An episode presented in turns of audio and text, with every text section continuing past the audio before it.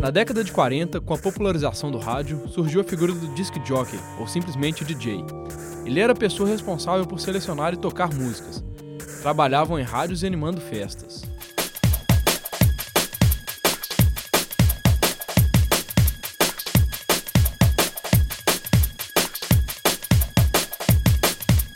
Mas com o passar dos anos, a profissão cresceu e passou a englobar outras atividades. Produção de músicas, manipulação e criação de novos sons passaram a ser feitas pelos DJs. O disc jockey deixava de ser um mero animador e passava a ser um músico, a pessoa que manipulava os toca-discos.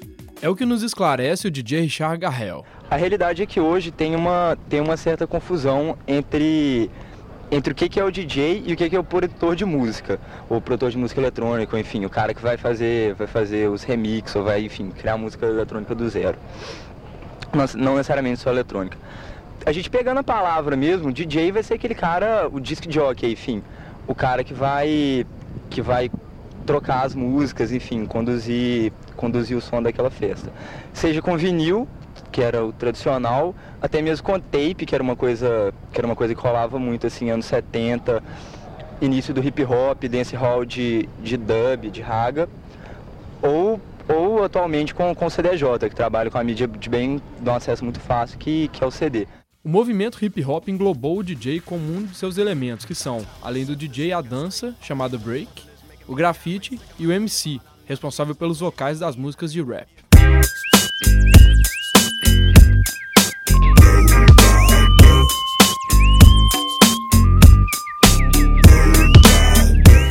1977 surgia, pelas mãos de Grand Wizard Theodore, o Scratch. É o movimento que consiste em girar o vinil com a ponta dos dedos, para frente e para trás em velocidades variadas.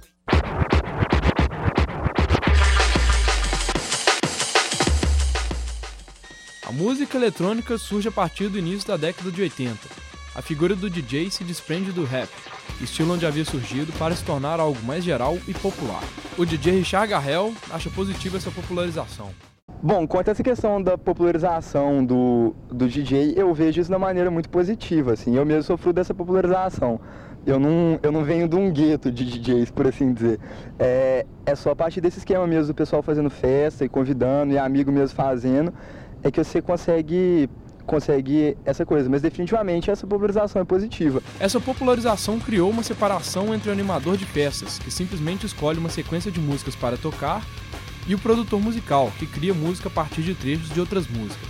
É o que afirma o DJ Paulo Bier. Bom, o DJ ele é basicamente um músico que, com auxílio das picapes, ele produz o som dele. O discotecador já é um cara que com acesso a, por exemplo, internet ou CDs, qualquer coisa, pega e vai para uma boate qualquer, discoteca e tira um troco em cima disso. Essa é a diferença básica entre os dois.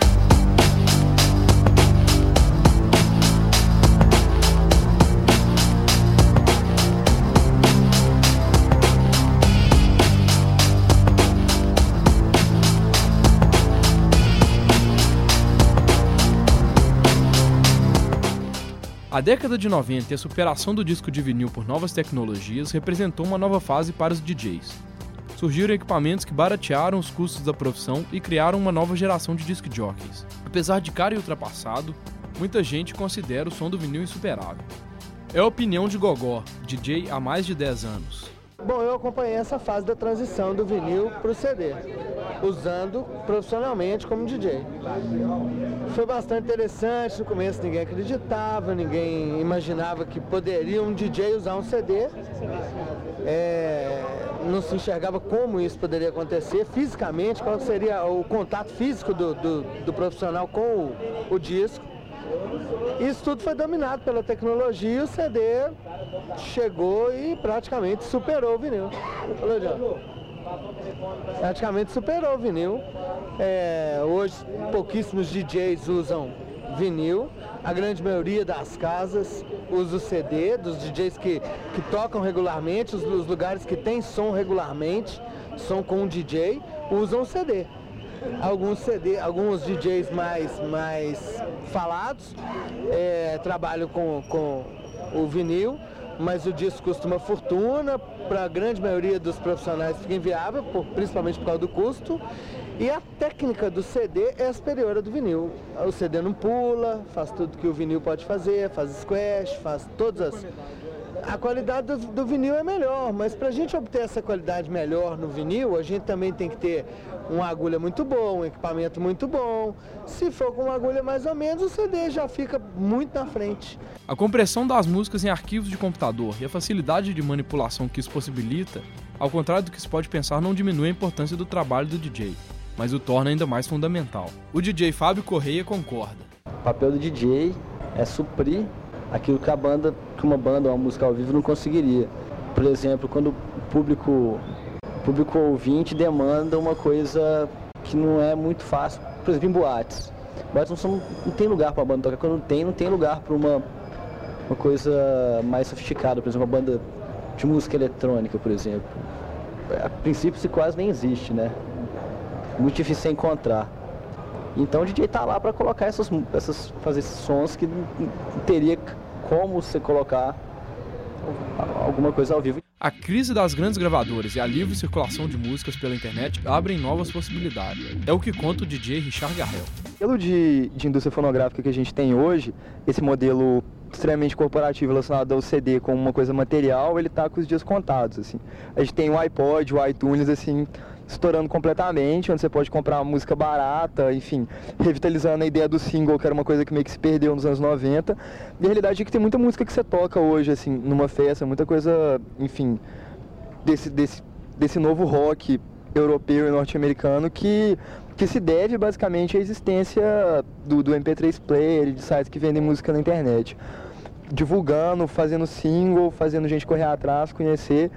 Isso tem uma coisa que vai ser decisiva pra, pra música, pro, pro, pro DJ, assim, é exatamente esse ponto. Eu posso falar, por exemplo, que, que 90%, talvez até mais, dos CDs que eu tenho e que eu toco, eu não, eu não tenho eles comprados legalmente, foram obtidos legalmente na internet, e muitos deles eu nem vi para ser vendidos aqui, aqui, aqui no Brasil. E é uma coisa que, que o mercado legal de música na internet, a um preço acessível, que nem o que tem sido feito, por exemplo, no, no iTunes, assim, é uma coisa que pode reverter isso.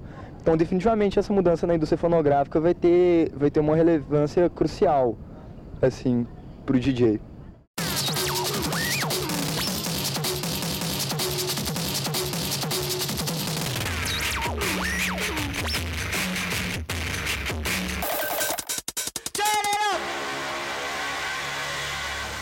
Audiodocumentário produzido pelos alunos do sexto período de jornalismo da PUC Minas. João Renato Faria, Leonardo Rodrigues, Pedro Grossi, Rafael Godoy, Thomas Bodolai e Tiago Ventura.